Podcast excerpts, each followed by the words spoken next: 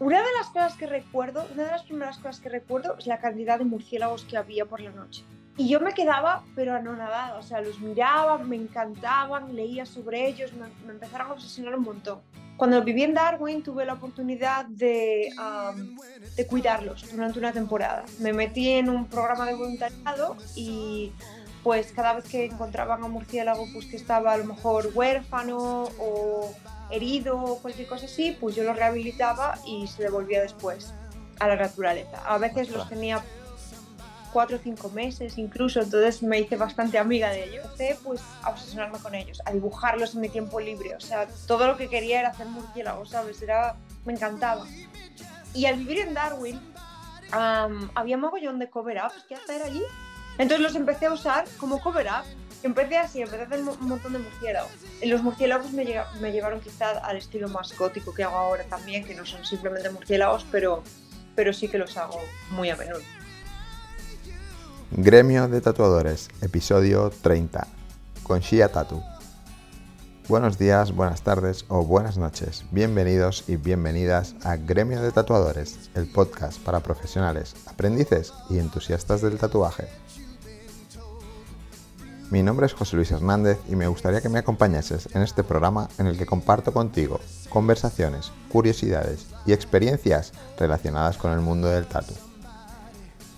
La casualidad ha querido que para el episodio de esta semana haya tenido que viajar casi 17.000 kilómetros justo cuando se cumplen 12 años que regresé de allí. Mi paso fue fugaz, bastante fugaz, pero Shia Tattoo lleva más de 8 años tatuando en Australia.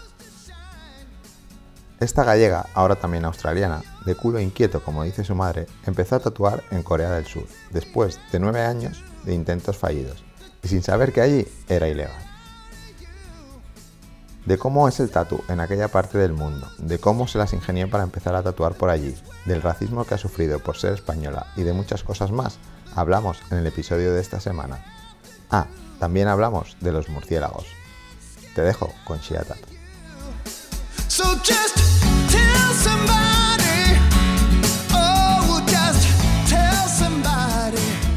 Hola Shia, buenos días. Hola. ¿Qué tal? gracias eh, por haber aceptado la invitación y por estar aquí eh, para contar tu, historia. Es una historia bastante larga.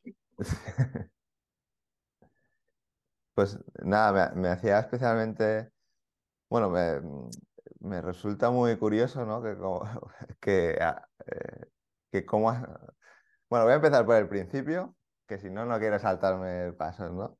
La, pregunta es, eh, obligada, es ¿quién es Shia Tatu y cómo empezaste eh, a tatuar?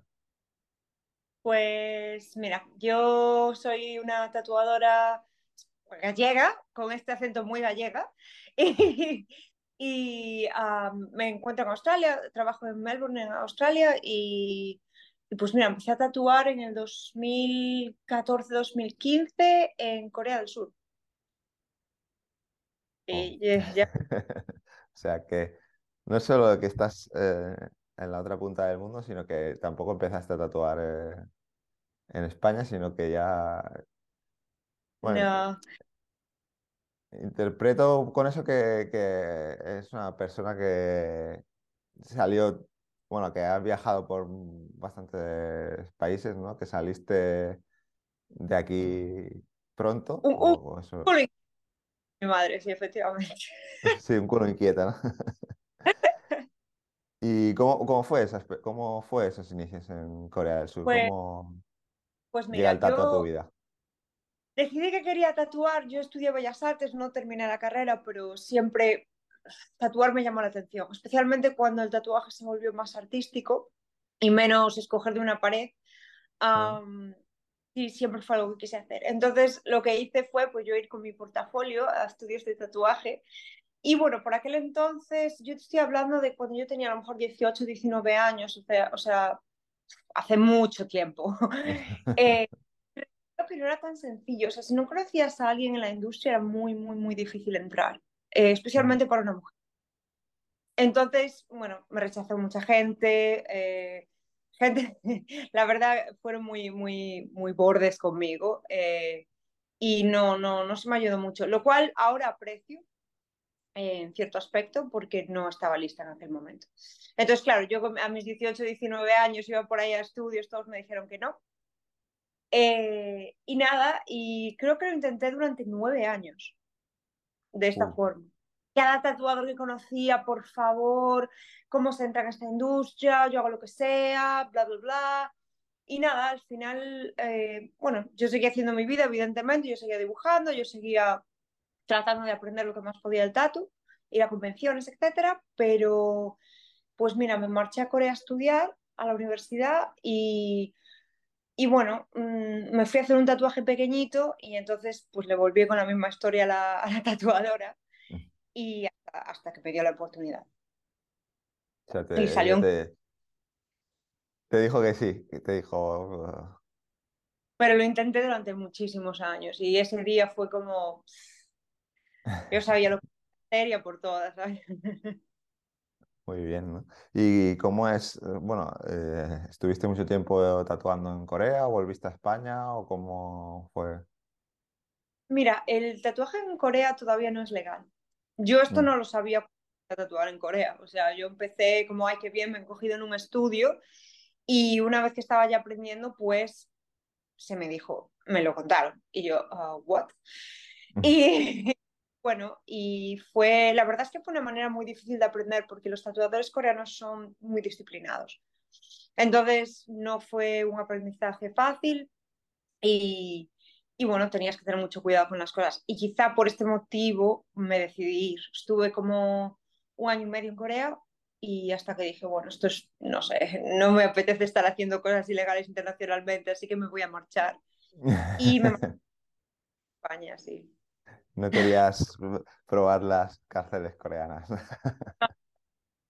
Entonces, pues, pues me marché. Eh, y estuve como un año, un año y medio en España y dije, no, no es para mí. O sea, yo antes de eso había vivido en Finlandia y en Canadá y, y, me costaba mucho adaptarme a mi vida, sobre todo porque yo soy de Coruña, soy de una ciudad relativamente pequeña y para mí mm. se, se, me hacía me hacía como una prisión. Yo necesitaba conocer otras culturas y, y vivir rodeado de gente diferente a mí y, y nada, y salió lo de Australia, me enteré que había una visa para Australia para viajar eh, mientras trabajabas y, y, me vine a probar fortuna y bueno, la verdad es que salió muchísimo mejor de lo que esperaba. Ajá. ¿Fuiste directamente a, bueno, a, a, trabajar como tatuadora? No, entiendo que... ¿Sí? Sí, empecé en un estudio, eh, tuve que hacer las de Dios, o sea, eh, yo, mi exnovio, eh, conocía a un tatuador que se había marchado a cierto estudio al norte de Australia, que es como un pueblo pequeño, o sea, el norte de Australia es como la zona tropical de Australia, ¿vale? Entonces uh -huh. es un estilo diferente. Y, y nada, y yo me marché allí y dije que conocía a este hombre y es como me cogieron, pero yo en realidad no lo conocía a mi exnovio, ¿sabes? Yo tenía que hacer un duro, o sea, creo que vine con 500 dólares y, wow. y sin sitio donde quedarme ni nada, ¿sabes? Yo vine en couch a, a, a ver y, y, bueno, y empecé en ese estudio y de ahí pues pasé cuatro años a Darwin, que también está al norte, y, y ya hasta que no pude más, porque el estilo de vida ahí es bastante difícil, la verdad. ¿Cómo es la gente en Australia? Es... Pues mira, hay, hay un poco de todo. La verdad es que es, es una cultura muy diferente y me ha costado mucho. De hecho, llevo aquí ya ocho años. Soy australiana, por cierto, ahora tengo uh, mi ah, tienes visa, sí. nacionalidad australiana. Sí, sí, sí. Bueno, tengo las dos, gracias a Dios, Ventura. Pero sí, um, ¿qué estaba diciendo? Ah, sí, que, que, que, sí, que la gente es, es muy diferente. Quizás se parecen bastante a los británicos en ciertos aspectos y a los estadounidenses en otros. O sea, son muy polite, pero tienes que tener mucho cuidado con la gente también porque a veces no dicen lo que piensan. Cuando en España somos tan explosivos, ¿sabes? Esta es como una cultura más, yo diría, implosiva. Es decir, quizá lo que te están diciendo no es lo que, lo que quieren decir y, y, hay que tener un poco de, de, cuidado con el carácter español también porque a veces no está muy bien visto. Y esto, de esto hablo mucho con españoles que viven aquí, no necesariamente tatuadores, pero sí que que hablo mucho con gente, que a veces los españoles tenemos problemas porque somos muy de decir lo que pensamos. Y no está bien aquí- visto eso. No, para nada. Entonces, Y, mm, Bueno, em, ¿cómo es el tatu por allá? O sea, ¿cómo em, la gente, hay esa misma cultura, ese, ese- o ese crecimiento que ha habido por aquí, o ha sido algo más pausado, es algo más pausado? Eh, Pues- yo la verdad es que llevo muchísimos años fuera de España, entonces tampoco sé decir, pero aquí quizá existe una cosa que se llama Tall Poppy Syndrome, que es muy, si lo pones en Google, o sea, en Wikipedia o así, te explica lo que es, es algo, es parte de la cultura australiana y quiere decir que cuando el poppy, o sea, la amapola más alta, como que hay que cortarla. Entonces, sí que noto mucha y noto mucha, mucha competencia. O sea, ajá, de aquí se compara muchísimo y como que a cualquiera que sobresale un poco se le intenta cortar. ajá, Entonces, sí es algo con lo que yo en los últimos años he tenido que, que tratar muchísimo, he tenido muchísimos problemas de salud mental. eh, siempre ha habido, ¿sabes? Eh, gente que, o que me cuentan rumores, han habido otras personas. o- es, es, es bastante, como se dice aquí, clicky la industria del tatuaje. Eh, a mí me gustaría quizá que todos nos apoyáramos un poquito más aquí. Como quizá es algo que veo más en Europa, siempre hay grupos más, pues a lo mejor la gente que hace neo tradicional, siempre los veo yendo en grupos a ciertos sitios, o la gente que... Aquí es un poco más individualista y a veces se hace difícil. Yo he No hecho... he hecho No, Eh, que te he cortado. No, no, que te he cortado. no, decía que echo de menos esa sensación de familia, cuando estás en un estudio y tienes esa sensación de familia. um, Ujú. lo he hecho mucho sí que he visto más en España, el irnos a comer todos de que el estudio después de trabajar o tal y cual, pues, sí son cositas que echo de menos. Y me gustaría pues que, que la gente de Australia viajara un poquito más a Europa y, y viera un poco más, pues a lo mejor cómo hay más unión entre tatuadores allí. Ujú. Ahí se ve como más, lo que tú decías, ¿no? Más competencia en lugar de compañeros, ¿no? Se ve Sí, como... sí, sí, sí, sí lo noto mucho. Y ya no solo en la industria del tatu, sino también lo noto en otras industrias también. Ujú. Muy indi- Pero bueno, si es algo a lo que tú estás acostumbrado, supongo que, que bien, yo no lo estoy. Yo al, ser español, esa- ese concepto de familia, de grupo, de todos Ujú. a una. Sí, más eso, eh, en el apoyo mutuo, ¿no? En- estás trabajando todos en el mismo sector y sois, sois compañeros en lugar de competencia. Efectivamente. Además es que se llega, se llega muchísimo más lejos, yo creo que si, si se hace un poco de piña y se apoyan los unos a los otros, la verdad. Yo siempre Ujú. que he estado en grupo de algo, he llegado muchísimo más lejos que, que yo sola. Claro, también se puede, bueno, te puedes nutrir, ¿no? Y aprender mucho de, de la gente. No sé, quizás supongo que es eso lo que tú dices, esa sociedad que es más cerrada o más hermética, ¿no? Efectivamente. Pero bueno, sí, no, no- que, y, y a nivel clientes, ¿cómo, cómo, o sea, los clientes valoran el, el- el arte de tatuar o son más, poco como aquí en España que siempre van buscando lo más barato? Bueno, siempre no, tampoco quiero generalizar ni quiero, pero quiero decir, no sé yo si diría yo diría que hasta ahora sí que lo era. O sea, sí que era como se tatúa muchísimo en Australia y los clientes buscaban piezas de arte realmente. Ajá.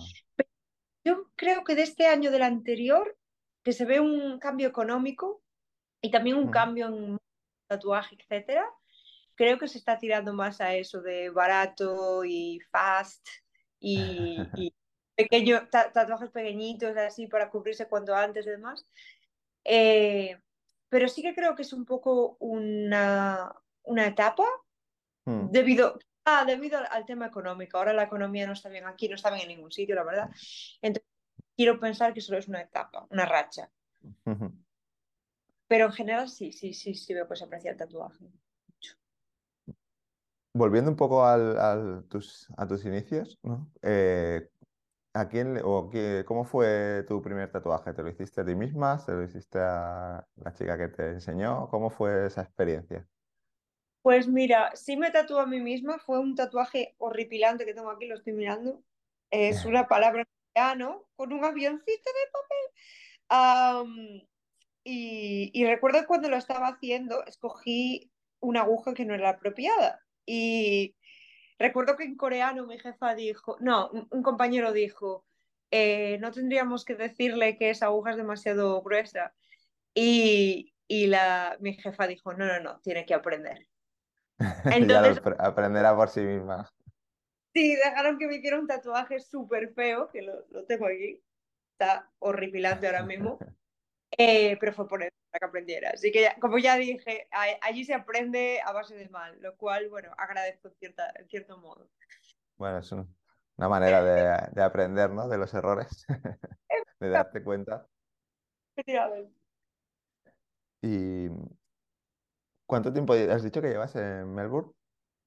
Pues mira, en Melbourne me, vine durante, a principios de COVID, justo antes de que empezara el COVID, en 2020 aunque yo venía aquí, estaba en un estudio uh, y yo venía aquí pues a lo mejor una vez al mes, una vez cada dos meses me venía aquí, entonces iba Darwin, Melbourne, Melbourne, Darwin, que son cinco horas en avión, o sea, sí, todo sí. en Australia. todo está muy lejos allá. Sí, es, era un viaje largo, pero yo quería vivir en Melbourne y sabía que quería vivir aquí y me daba igual, ¿sabes? Y yo venía todos los meses lo que hubiera hecho falta. Sí, quizás Melbourne es la ciudad más abierta de Australia, más o menos, creo. Es la más europea, digamos. O sea, la más europea, eso. Mm. Sí, mucho arte y todo esto. También hay muchos tatuadores. ese es el problema. Entonces, es más agendar y demás, pero, pero sí que es una ciudad muy bonita, la verdad. Estoy muy, muy contenta de estar aquí. A nivel, has dicho que hay muchos tatuadores, que no sé si, supongo que pasará como aquí también, ¿no? que cada vez hay más y la gente eh, se, se, suma ¿no? o, quiere ser tatuadores, tatuadoras y, cada vez la competencia es más, más fuerte, ¿no? supongo que ahí. Pero aquí, como ya digo, hay mm, demasiados, o sea, somos demasiados y ya lo que se empieza a ver es que casi todos los tatuadores de Melbourne hacen rutas por el resto de Australia. Estuve ahora hace poco en Sydney, hay muchísimo trabajo en Sydney, um, estuve en Brisbane, también muchísimo trabajo en Brisbane, o sea, es un problema de Melbourne. Ah, Pero bueno. Es un problema, no, no, es como aquí en España, que es un problema generalizado a nivel de todo el territorio, no. sino que es un problema de la ciudad. De, Quizás sí, es más, más tatuadores hay y quizá donde la gente ha tenido más problema, porque COVID aquí ha sido, creo que hemos tenido el, eh, ¿cómo se llama? El confinamiento más largo del mundo. Sí, pues, aquí, bueno, probablemente. Sí, mucha gente estuvo muy mal, entonces la recuperación está siendo también más difícil y los clientes también tienen menos dinero para, para tatuarse mm. ahora mismo. Mm. Entonces está, está sencillo, pero bueno, yo me lo tomo todo siempre con buen humor, ¿sabes? es importante eso. Es importante. Eh, a nivel, quería preguntar, a, nivel estudio, eh, ¿trabajas en un estudio en concreto o tienes tu propio estudio? ¿Cómo... Pues mira, hace un año yo decidí abrir un estudio por mi cuenta. Soy yo sola y tengo un asistente. Y uh -huh. ha sido la mejor que he tomado en mi vida. Yo soy una persona como yo de ansiedad social y cuando uh -huh. estoy en estudios mucho barullo y tal, me, me, desconcentro muchísimo y me estreso muchísimo. Eh, trabajé con nombres muy grandes en la industria, trabajé con un chico que se llama Mayonnaise, es muy muy conocido. Um, trabajé con Ganji, que hizo un tatu a, a Post Malone. um, trabajé, bueno, trabajé con grandes nombres y he trabajado en estudios muy, muy conocidos y, sabes, súper bien, sabes, no tengo nada mal que decir de ellos, pero era como, ah, yo me muero aquí, yo no puedo. Y tomé la decisión en plan, pues mira, vamos a probar a ver qué pasa. Y la verdad que para mí, de la manera que soy, he conseguido crear un estudio pues que se, se especializa más en quizá gente que es un poco como yo, que le da un poco de miedo enfrentarse a los tatuadores, ir a un estudio lleno de gente, le da un poco como de miedo. Y la verdad que, que, he encontrado ese pequeño nicho, digamos, de, de, gente pues, que se encuentra un poco como yo y que necesita quizá un poco más de privacidad. También tatúo casi siempre a mujeres, entonces hago muchos y, y, cosas así. Eh, hago muchos, muchos back pieces, o sea, cosas así que a lo mejor se tienen que destapar un poco y también eh, noto que, está, que están muy cómodas aquí. Entonces, pues ha funcionado bastante bien y estoy súper contenta. Bueno, eh, eh, sí que el, tu estilo es un estilo muy concreto, ¿no? Más, eh, bueno, lo que decías tú, más enfocado a un, un, tipo de público, quizá más femenino. ¿Cómo fue Sí. llegar hasta, a- a- o sea, no sé si un poco buscaste tú el estilo o el estilo te encontró a ti? ¿Cómo es ese? Un poco de todo. Mira, yo, a ver, eh, cuando estaba en, en y en Darwin, cuando estaba al norte de Australia, eh, yo, una de las cosas que recuerdo, una de las primeras cosas que recuerdo es la cantidad de murciélagos que había por la noche. ¿Sabes? Aquí son como ver las gaviotas volar. Tú ves los murciélagos esos gigantes de la fruta, ¿sabes? Y yo me quedaba, pero anonadada, o sea, los miraba, me encantaban, leía sobre ellos, me, me empezaron a obsesionar un montón.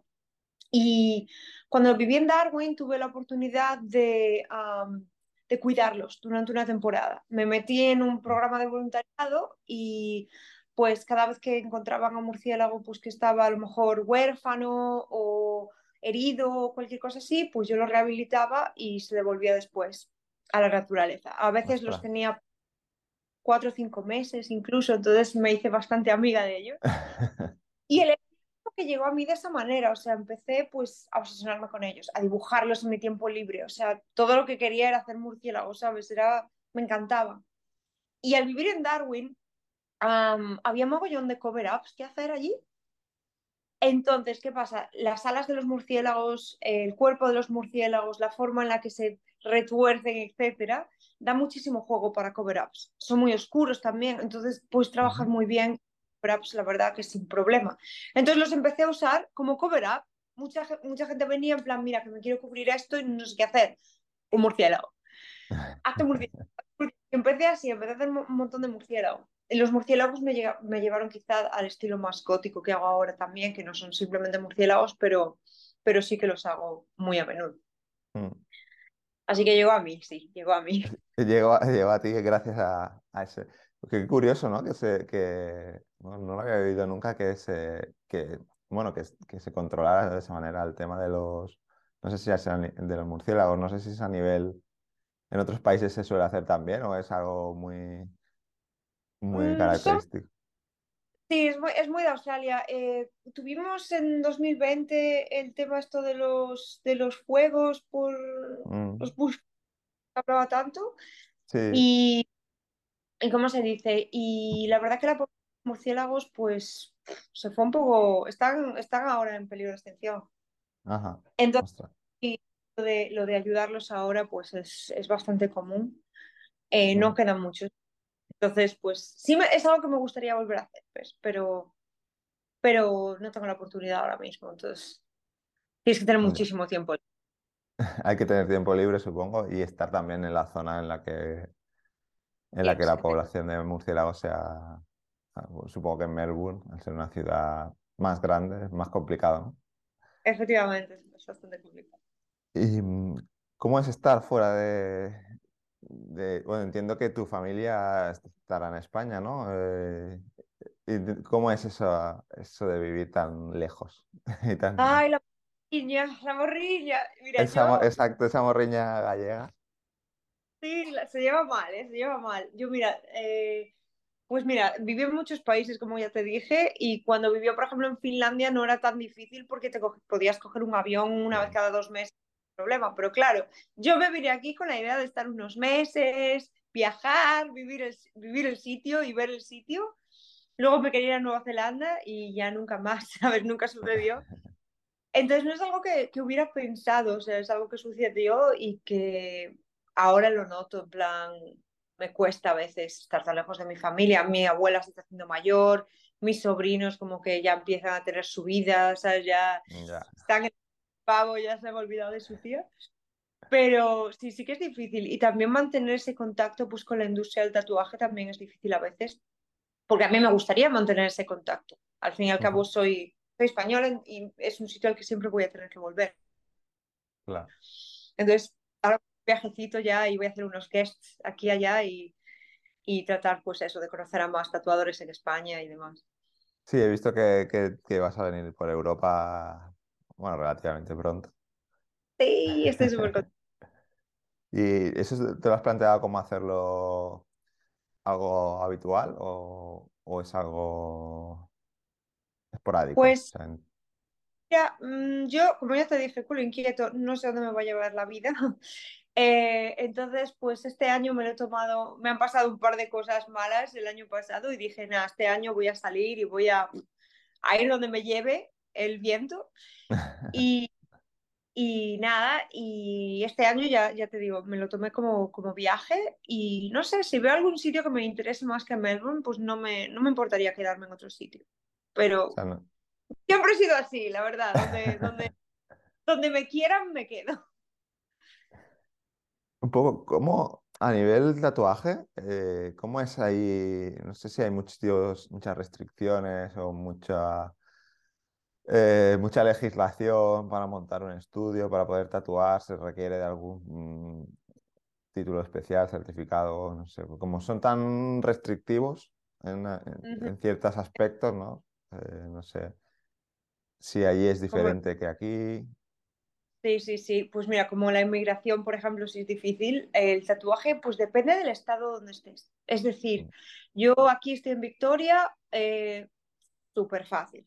Súper fácil relativamente, tanto abrir como un estudio como tatuar.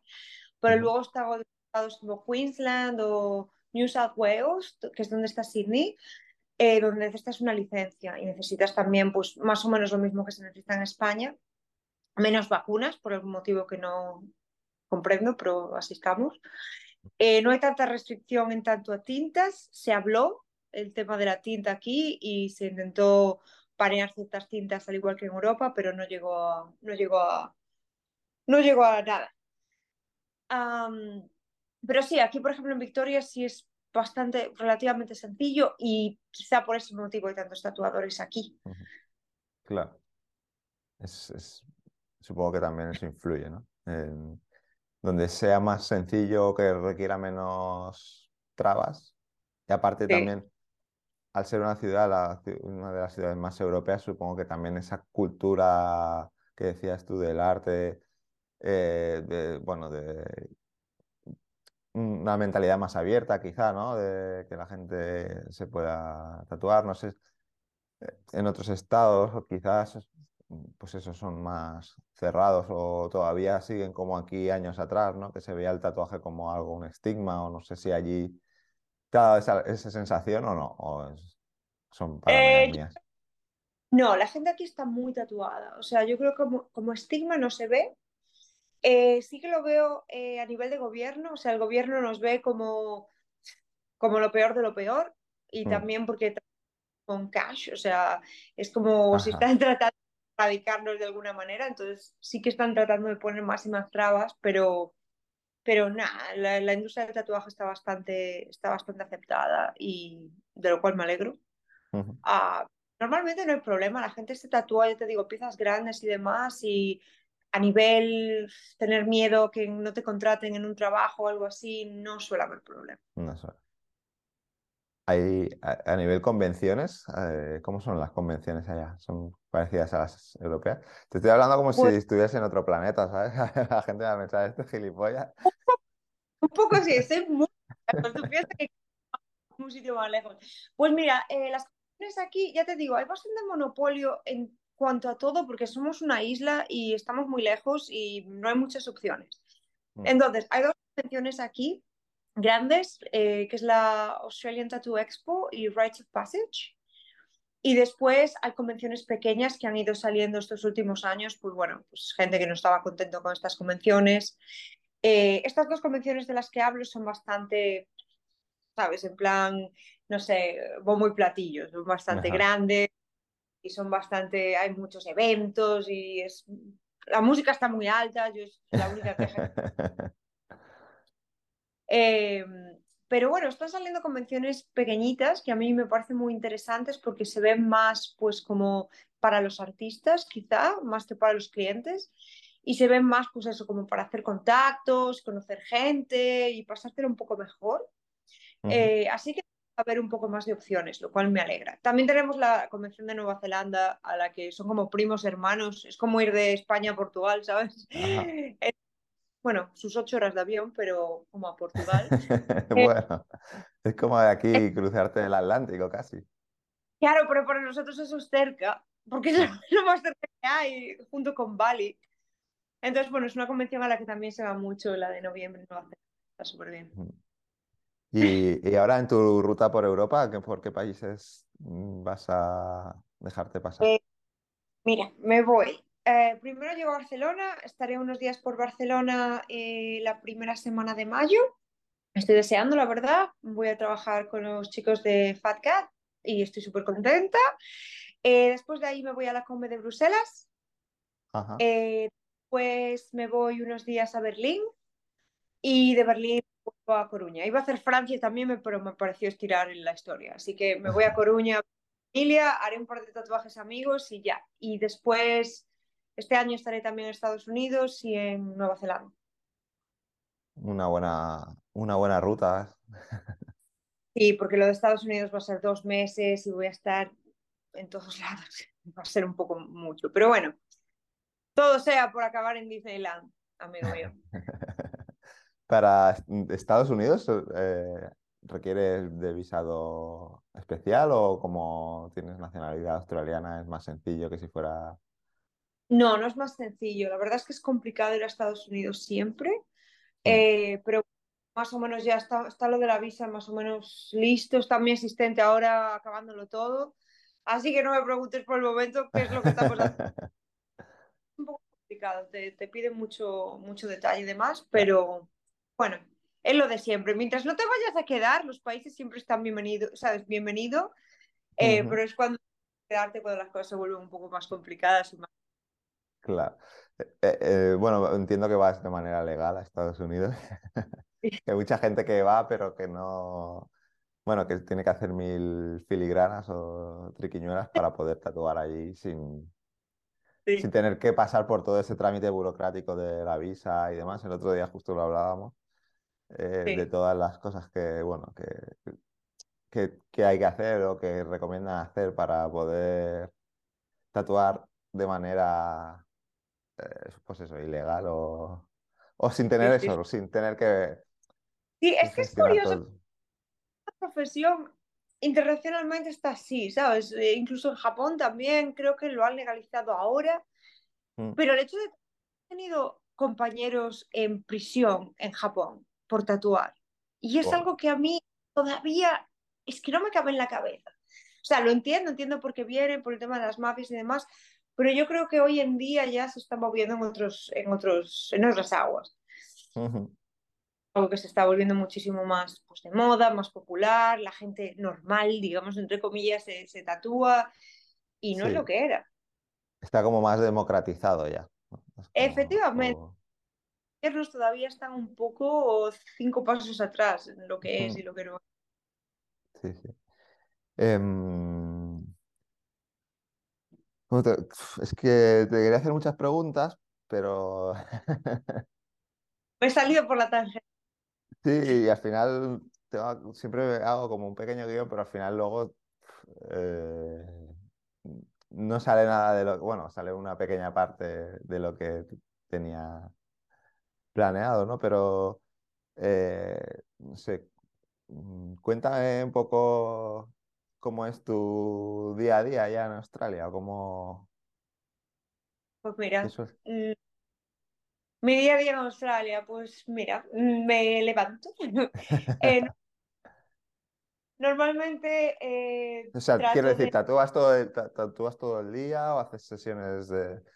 como Primero preparo, preparo todo en el estudio, tal y cual. Suele llegar mi asistente por la mañana, me ayuda un poco por aquí y allá. Suelo trabajar cuatro días a la semana. Eh, mm. Antes trabajaba pero llegó un momento en que no era capaz de centrarme en diseños propiamente dichos. Es decir, si yo quería evolucionar como tatuadora, necesitaba muchas horas en cada diseño. O sea, soy capaz de hacerlo rápido, pero si quiero como dar un paso más, necesito darle muchas horas. Entonces, cinco días a la semana, seis días a la semana que estaba haciendo era imposible. Y empecé a hacer cuatro y ahora la verdad es que muchísimo mejor. Y si algún día soy capaz, me gustaría llegar a tres. Para poder también para pintar, quizá hacer alguna exposición, proyectos que tengo aparte. Me, encantaría empezar pues una marca con una compañera que tengo, una amiga. Y para eso hay que tener cierto tiempo. Entonces, eh, sí, cuatro días a la semana normalmente es lo que trabajo y suelo hacer piezas de un día entero. Eh, a veces hago flash a lo loco o me voy a otros estudios a hacer guest, también hago flash. Pero, pero sí, sí me gusta trabajar en piezas grandes, piezas que puedo llegar a conocer a mi cliente un poco, porque la verdad es que no tengo mucho tiempo para vida social, así que mi vida social son mis... Y, y sí que me gusta, pues eso, tirarme tiempo con ellos y, y trabajar con ellos durante un tiempo. Em, ¿Cómo, ¿Cómo, llegan a ti los clientes? O sea, eh, supongo que a través de redes sociales, básicamente, ¿no? ¿O cómo, un poco sí, yo creo que llega más por recomendación. A ver, yo estoy bastante metida en el tema este de, pues, con lo de los murciélagos y demás, estoy bastante metida en todo el resto de cosas góticas y, alternativas y demás. Entonces la gente que está en ese mundillo, pues me conoce. Eh, no solo que probablemente si estuviera en conciertos y bares me verían mal, pero, pero sí que la gente habla, pues, pues a lo mejor de eso, en conciertos, de mi tatuaje y yo creo que ha sido más la manera de, darme a conocer. Instagram tuvo su punto, pero yo creo que ahora está un poco de capa caída. Y TikTok, yo ya estoy muy mayor para ese tema. pero, pero me parece absurdo. Entonces, eh, sí que para mí el tema del boca a boca, las convenciones también, estar en todas las convenciones que puedo, pues me ha ayudado mucho. Y mm, cómo, a ver, eh, cuando el cliente llega a ti, supongo que ya, o sea, viene porque quiere tatuarse contigo, porque le gusta lo que haces. ¿Tienen claro lo que quieren o tienes que orientarles mucho hacia... Pues son, mira... son clientes que tienen bastante claro que quieren tatuarse contigo y les gusta tu trabajo y quieren eso. En general sí. en los últimos años sí que tengo la suerte de poder decir eso por fin, porque eh, han sido muchos años de trabajar, lo cual agradezco porque no, no podría saber ciertas técnicas si no hubiera probado todo tipo de, estilos. Pero he trabajado muchísimos años en tiendas de, walking y, y, de tener un estilo propio, pero ahora sí que la verdad en los últimos años pues la gente me escribe y pues mira, quiero, suele ser un murciélago o algo similar o una vampira o algo así. Eh, muchos clientes me dicen, lo cual me está empezando a sorprender, lo que tú quieras. Ajá. Creo que eso es el sueño de todo tatuador o tatuadora. Lo es, pero al mismo tiempo es difícil porque a veces lo que tú quieras y tú llegas aquí con el papel, ¿sabes? Y piensas, mierda, ¿y qué quiero dibujar? Ah, ah, sí, que, sí que tengo suerte. Siempre hay algún cliente difícil, siempre hay algún cliente difícil. Todo, mm. todo hay que decirlo, pero pero sí que es, rara vez. La verdad es que estoy muy contenta con mis clientes y tengo mucha conexión con mis clientes, la verdad, hablamos mucho, soy muy cercana con ellos, entonces pues hay bastante comunicación y yo creo que eso ayuda también. Mm. Un poco eh, cambiando así ya de, tema, bueno, de tema, de... Para la gente que está empezando a tatuar y que se plantea la experiencia de marcharse, marcharse fuera, ¿cuál, sería tu recomendación o cómo crees? ¿Crees que es pues mejor eh, intentar aprender todo lo posible en España y luego salir o directamente salir y, probar fuera y, ver realmente si es algo que, le, que es lo que le gusta y lo que le mueve? ¿O cómo... Mm. Mira, yo mi recomendación sería primero el idioma, o sea, súper importante, porque veo mucha gente, por ejemplo, yo trabajé con un tatuador japonés que el pobre no se podía entender con la gente. Entonces, nosotros lo ayudábamos y demás, pero, pero sí que le costaba mucho agendar por culpa de eso, ¿sabes? Era, era una barrera a veces no se entendía con el cliente o el cliente pensaba que, ¿sabes? Que no era muy majo. El tío era súper majo y era un amor, pero a veces había más pues, por, por, problemas del idioma. Entonces, lo primero es el idioma. Segundo, informarse muchísimo del país. A veces, yo cuando vivía en España, y lo noto muchísimo en gente española, tendemos a idealizar un montón ciertos países, pero luego la realidad no es lo que nos esperamos. Entonces, informarse mucho del país y si es posible, viajar preguntar un montón y escuchar a gente que vive allí. Porque nunca se sabe, o sea, a veces los sitios no son como te esperas y las culturas no son como te esperas hasta que estás ahí y ya llevas un tiempo. lo siguiente, pues sí, aprender lo más posible en España, por supuesto. Y en cuanto te veas un poco cómodo, sí que moverte fuera es una buena idea. Em, yo hice al revés. Yo, me vine cuando estaba recién de aprendiz, ¿sabes? En plan, aún no, no tenía la experiencia que tengo ahora, ni, ni cerca, y cometí muchas cagadas. Muchas, pero muchas, muchas, y casi me cuesta el puesto y estar sin trabajo en, el extranjero es, es jodido. Entonces, trata de tener pues, cierta habilidad y entonces te va a querer cualquier estudio fuera. No vas a tener problema de encontrar trabajo. Entonces esas serían mis cosas. Y luego no te fíes de la gente porque a veces crees que, sabes, cuando eres inmigrante, em, existe esa soledad del inmigrante, ¿sabes? Siempre te, como que te aferras a la gente y a veces la gente no quiere lo mejor para ti. Entonces, siempre, siempre quiero decir a la gente que, que, siempre tenga un ojo, ¿sabes?, abierto, pues para la gente que se quiere aprovechar en una, en una persona que está en una situación vulnerable, porque al fin y al cabo, cuando eres inmigrante, estás en una situación muy vulnerable no entiendes la cultura, no entiendes el idioma a veces, eh, estás solo. Entonces, sí que yo me he encontrado con, pues eso, gente que se trató de aprovechar de mi situación o me han intentado robar, bueno, historias, historias para no dormir, pero, pero bueno, ya llevo aquí muchos años y ya estoy acostumbrada. Ya eres ciudadana australiana, ya te respetarán. No sé si hay algún, si hay algún bueno, has, tenido, has sufrido ese tema del bueno, racismo, clasismo, o por ser inmigrante. Supongo que no sé si en los. Si, fueras de otro país, quizá no hubieses sufrido tanto como ser española, o no sé si. Ah, el por ahí se ve muy bien. Australia es que no se sabe muy bien lo que es un español. O sea, se confunde mucho América y la gente no tiene muy claro de dónde provengo. ¿Dónde está España, no? No, ni qué comemos, ni, ¿sabes? La, cultura general no la tiene muy, muy cogida. Eh, aquí hay muchísimo racismo, yo sé, con los italianos o los griegos, y a veces nos meten en el mismo saco y a veces no. Entonces es una cosa Sí que lo he experimentado, por ejemplo, he estado en estudios en los que no, no querían cogerme a mí de tatuadora por no ser australiana o una vez estaba hablando español con una, con una clienta que era australiana, que es lo curioso, simplemente vivió en Barcelona unos años y le apetecía practicar el idioma.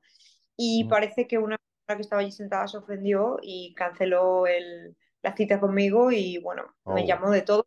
O intentó que perdiera el trabajo también. Eh, trató de hablar con mi jefa, pero tuve la suerte de que mi jefa pues evidentemente se puso de mi lado y dijo que, que no, que, que eso no lo aceptaba. Y yo, la verdad es que soy una persona súper tranquila y súper feliz, ¿sabes? Pero con el racismo es algo con lo que no puedo. Y a esa señora le metí un grito. es algo con lo que me cuesta muchísimo y, me cuesta muchísimo aceptarlo que eso existe, pero, pero sí es una realidad. Aquí el racismo no es muy obvio normalmente. Em, es muy te van a decir que sí, que todo el mundo está muy aceptado, pero sí que lo ves en ciertas cosas eh, pequeñas. Como que, por ejemplo, la gente blanca y de ojos azules, pues tiene más oportunidades o está más como mejor recibida. Eh, pero bueno. O sea que, es, eh, que, o sea que para sufrir racismo no hace falta ser. bueno, es que aquí como tenemos no sé, es que no quiero meterme en un jardín es que no sea capaz de salir. No, porque aquí parece ser que, o sea, que si no eres eh, una persona negra o, pues, o, de otra... me voy a meter en un jardín, aunque no quiera. Bueno, aquí en España, si, parece que si no eres magrebí o del norte de África o, de, o que eres una persona negra, pues que no puedas...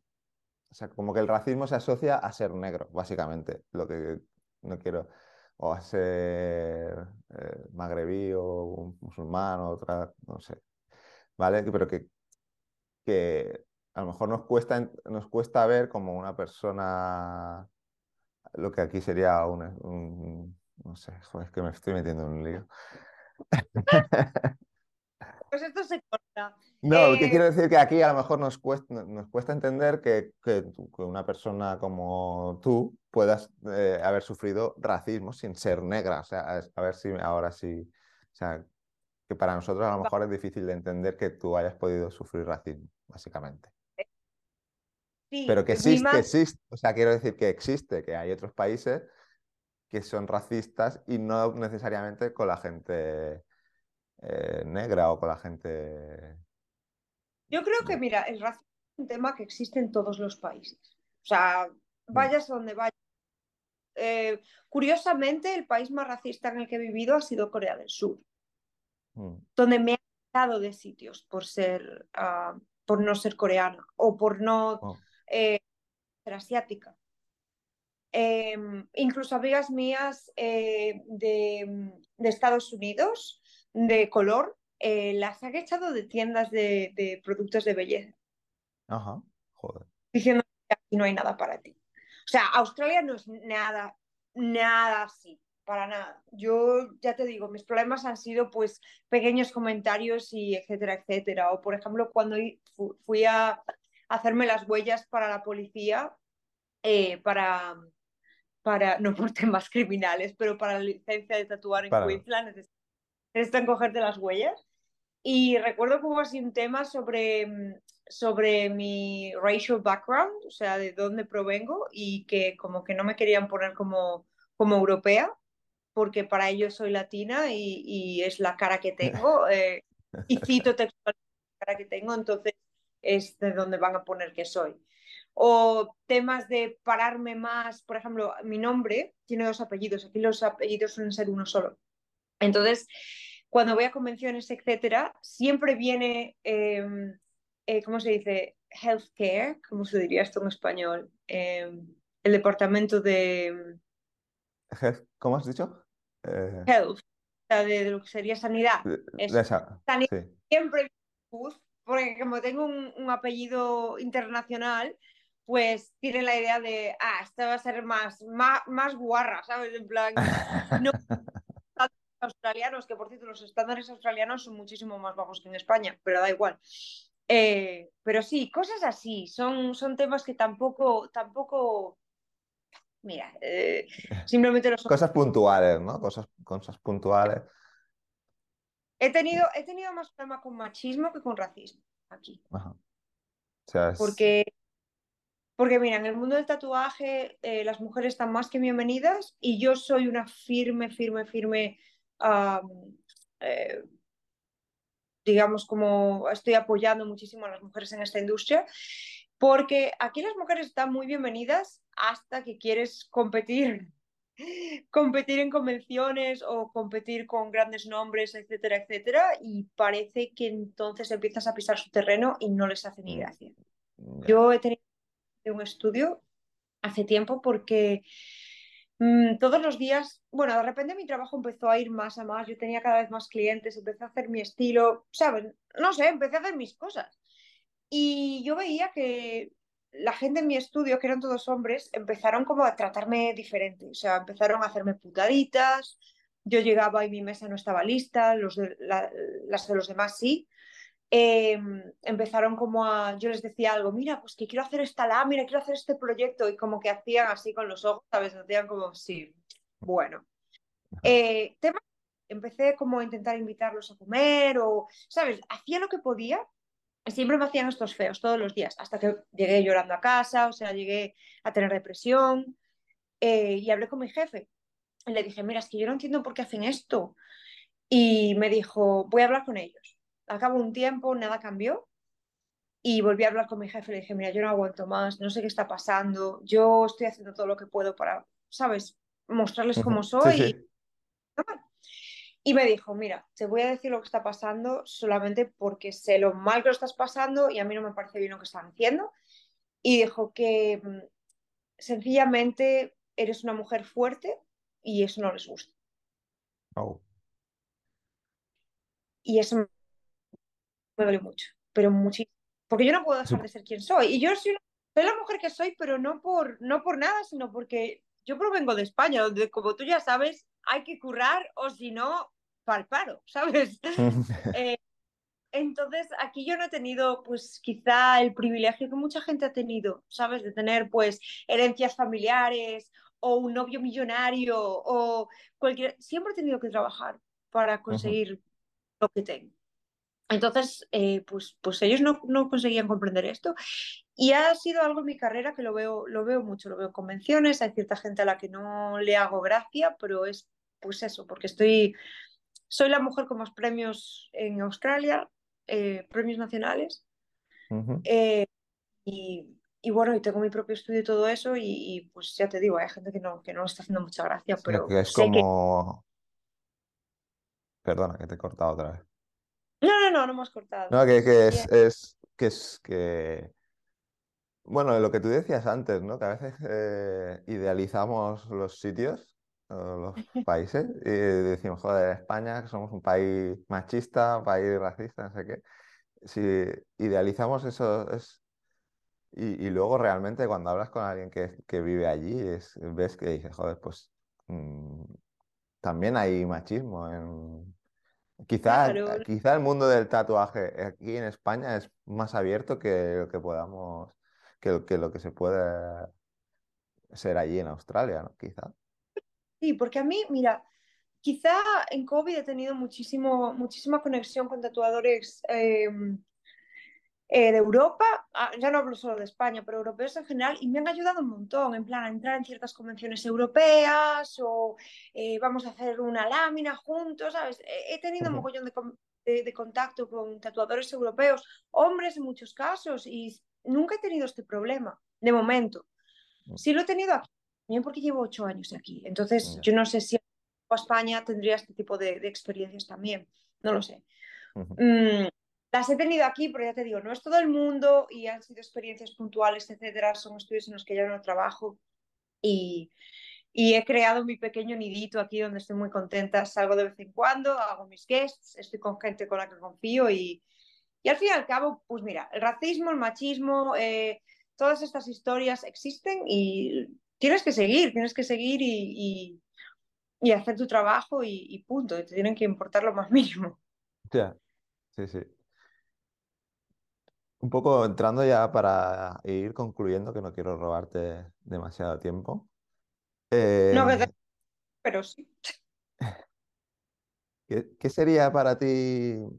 ¿Qué es para ti el éxito? ¿Qué, sería, qué es el éxito, el éxito para ti? ¿Para mí? Sí. Es una pregunta que pues acabo de, bueno, que acabo de, que estoy intentando introducir para que cada uno dé su, su versión, su visión. Pues mira, para mí el éxito sería tener cierta seguridad, cierta estabilidad y ser feliz. Porque ahora mismo, por ejemplo, yo me encuentro en un punto en que he luchado muchísimo con mi ansiedad y mi depresión. Y el tatuaje ha tenido mucho que ver con esto. Eh, en parte, pues estas experiencias de las que te he hablado, eh, juntarme con personas que a lo mejor no querían lo mejor para mí, etcétera. Y ahora mismo pues estoy en el camino más de centrarme en mí misma, centrarme en mi trabajo, tratar que cada cliente llegue y se sienta súper cómodo aquí conmigo. Y, y para mí eso es el éxito. Cuando vienen aquí, se sienten genial, luego me escriben, nos hacemos como amigos de alguna manera, ¿sabes? Para mí eso es el éxito. Esa seguridad, pues a lo mejor es algo que estoy buscando ahora mismo, tener más estabilidad mi trabajo y no sé, el día de mañana quizá si soy capaz de retirarme con mi pequeña granjita de animales, eso para mí, ese día va a ser, ya lo hice, ya está, no quiero más. Eso es todo. Has hablado, bueno, no, quiero pasar por alto, no has hablado de, depresión y de problemas de, salud mental. Eh, ¿Crees que, o sea, el tatuaje te ha servido como herramienta para, para superarlos si es que, si es que, ah, bueno, si es que lo has superado, ha salido ya? ¿O ha sido más a consecuencia del tatuaje que te han llevado a tener esos problemas. No sé si me explico lo que quiero decir. Sí, ambas cosas. Mira, para mí el tatuaje, yo amo tatuar. Amo tatuar más que nada, o sea, es, es algo que me ha salvado la vida en muchísimas ocasiones. Y, y ha sido también el trigger a la vez de muchísima ansiedad. Eh, como bien sabes, el tatuaje es algo, es modificación corporal permanente, al fin y al cabo. Entonces, yo me lo tomo en serio, soy muy perfeccionista. Entonces, sabes, eh, a veces querer alcanzar esa perfección ha agravado mi ansiedad en ciertos aspectos, o... pero soy yo, o sea, no es el tatuaje en sí, soy yo y mi manera de querer siempre hacer lo mejor. esa ansiedad quizá también de tratar siempre de satisfacer a todo el mundo, siempre que el cliente esté contento, siempre que, no solo los clientes, pero también la industria. Siempre he querido satisfacer a otros tatuadores, siempre he querido ser respetada, siempre he querido eh, ser como una guía para otros tatuadores, ¿sabes? Entonces me he puesto mucha presión en mí misma y hasta el punto de que me he puesto enferma. Eh, y ahora estoy trabajando en ello. Eh, este año he estado muchísimo mejor. Me he tenido que tomar medicación en algún punto lo cual no es ninguna vergüenza y creo que cualquier persona que esté en este punto, pues creo que debería hablar con su médico también y, pues si es necesario, pues tomar algo para la ansiedad, porque es, es un ¿sabes? Yo creo que mucha gente piensa que tatuar es llegar ahí, hacer su dibujito, jajajiji, cobrar muy bien, irse a su casa. Pero es un trabajo duro. En realidad estamos trabajando 24 horas, que si contestando emails, que si diseñando, que si haciendo research, ¿sabes?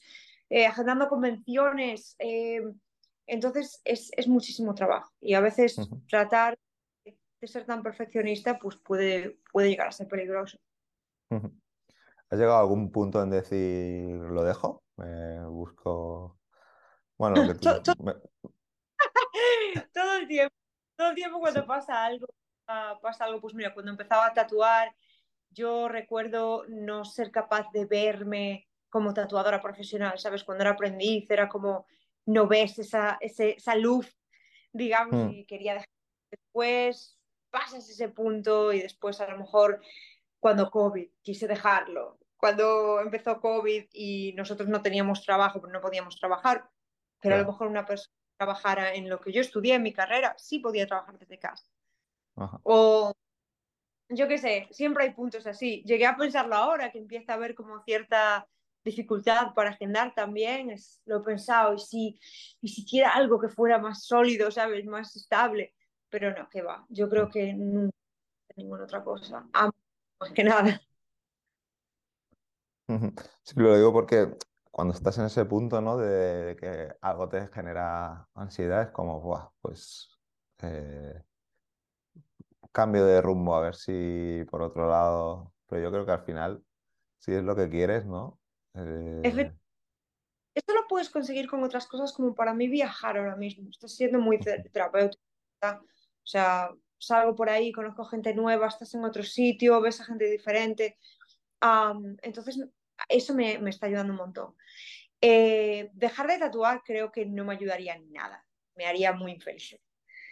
Eh, ya te digo, a veces trato de centrarme en las cosas simples y digo, a ver, mi cliente se ha ido súper contento y me ha traído un regalo además, ¿sabes? Porque cuando vuelven a veces me traen regalos y súper, ¿sabes? O, me escriben diciéndome, oye, que antes no enseñaba mis brazos porque me daba vergüenza y ahora es que voy con camisetas de manga corta todos los días. A mí eso me hace sentir súper bien. Entonces se me pasa. bueno, te ayuda, ¿no? A, seguir esa, esa motivación para poder seguir y y, bueno, supongo que si te ha pasado ese síndrome del impostor, ¿no? Que se llama de decir, ¿qué hago yo tatuando si estoy engañando a la gente? Sí, sí. ¿no? De sentirte si yo no sé, o supongo que eso te ha pasado también. Y las, las voces de cierta gente a mi alrededor por aquellos momentos que te contaban este estudio, pues tampoco estaban ayudando, porque como que confirmaban y validaban esa historia, claro, que no era... Que no era cierta, ¿no? No, ahora ya, sabes, ya tengo una... Bueno, ya he estado aquí ocho años, ya sé, que, sé lo que... Sé, sé hacer lo que sé hacer, pero, pero sí que a veces de vez en cuando me lo digo a mí misma, digo yo, ostras, pero ¿qué hago? No sé nada, pero esas voces hay que seguir trabajando y mientras tus clientes estén contentos, pues ya está. Mm. Sí, sí. Em, por último, la pregunta que siempre hago recurrente, ¿no? Es que a quién te gustaría escuchar en el podcast. No sé si, si tienes, ah, si has pensado en la respuesta o si tienes algún tatuador que te gustaría. Además, claro, esto es en español, entonces tampoco pueden ser de aquí. Va, puede ser que, hable, en español, sí puede ser. Espera, que hablen en español y que no hayas entrevistado. Pues mira, eh, eh, tengo mi manga de Cristian Casas y es un tatuador que a mí me, me, dio quizá, cuando estaba en un estudio también que no estaba muy contenta, me dio muchísimos consejos de, pues márchate, márchate si no estás contenta, no tienes por qué estar así, ¿sabes? A mí, bueno, es algo por lo que no tienes que por tal y cual. Me dio ese consejo quizá y me parece muy buen chaval y, me gusta muchísimo su trabajo y sí me gustaría muchísimo que hablases con él. Lo tengo en la lista, pero no, nunca he dado el paso en invitarlo. Sí, porque pienso que son gente muy ocupada, que tiene mucho trabajo y que no van a aceptar la invitación, pero claro, tampoco si lo intento seguro que no lo aceptan. Efectivamente, yo he conseguido muchas cosas a base de preguntar y de insistir, créeme. sí, sí, al final yo creo que, bueno, eso que si no le apetece o no le parece buena idea, pues ya será él el que me diga que no, no, no autocensurarme yo. Efectivamente. ¿En cuántos estudios he estado yo preguntando si me dan la oportunidad de, tatuar? Tardé nueve años, pero aquí estoy. Ya, ya, ya. Pues nada más, no sé si quieres añadir alguna cosa que no te haya preguntado, que quieras... Eh. Nada, lo único que me gustaría quizá añadir es que si alguien pues se quiere mudar a otro país, o Australia en particular, o me quiere preguntar cualquier tipo de cosas, pues a lo mejor de que yo pueda tener alguna experiencia, que estoy siempre aquí para, para quien sea y para ayudar a otra gente y que me encanta ayudar y, y eso. Y aquí estoy. Pues te lo agradezco, dejaré tu, tu perfil de Instagram en, las notas del episodio, tu página web, por si alguien quiere contactar contigo. Y bueno, tenía una pregunta que es que, nunca, bueno, que he empezado a hacer hace poco, que no te he hecho, que es si tienes alguna recomendación de algo que hayas, alguna recomendación que quieras hacer sobre alguna película, algún libro, algún disco, bueno, disco ya, disco que antiguo soy, algún algún grupo musical o algo que hayas descubierto o que creas que la gente le puede se pueden Pues mira, una película que me he visto últimamente, bueno, es que yo a ver, estoy muy obsesionada con los libros, eh, de vez en cuando hago libros, los encuaderno. Eh, y hay una película australiana que muchos, bueno, mucha gente va a conocer que se llama Babadook, que es una peli de miedo australiana, pero tiene un trasfondo de salud mental también. Y me pareció muy interesante porque la gente la ve como una peli de miedo y ya está. Pero me ha gustado mucho por este tema y me la veo muchas veces. Digo, entiendo a esta mujer muy bien. Eh, me he hecho con el libro, de hecho vendían el libro, eh, hicieron 100 copias y conseguí una y es alucinante, es un libro precioso. Es el libro que aparece en la película y es pop-up, pero es súper bonito, las ilustraciones son preciosas. Y si alguien tiene la oportunidad de hacerse con uno, creo que están por 2.000 pavos en eBay, pero uh. si tiene la oportunidad de encontrar uno, que se hagan con él, porque es, es una pieza de arte. Pues también lo dejaré en las notas del, episodio. Y, y, nada más ya, muchas gracias de verdad por haber aceptado la invitación a participar, por el cambio horario y todo lo que te, te pueda suponer. Ha sido un placer, muchísimas gracias por la oportunidad, de verdad. Y hasta aquí el episodio de hoy. Si te gusta Gremio de Tatuadores y quieres apoyarnos en este proyecto y seguir escuchando a profesionales del mundo del tatu, lo mejor que puedes hacer es dejarnos una valoración positiva en tu aplicación de podcast preferida y compartir estos episodios en tus redes sociales. Y recuerda que en marketingparatatuadores.com encontrarás más episodios como este y otros contenidos relacionados con el sector. Gracias por escuchar y te espero, como siempre, en el próximo episodio. Si quieres ser patrocinador o patrocinadora de este podcast y que tu marca o tu estudio tengan mayor visibilidad, no dudes en ponerte en contacto con nosotros en www.marketingparatatuadores.com.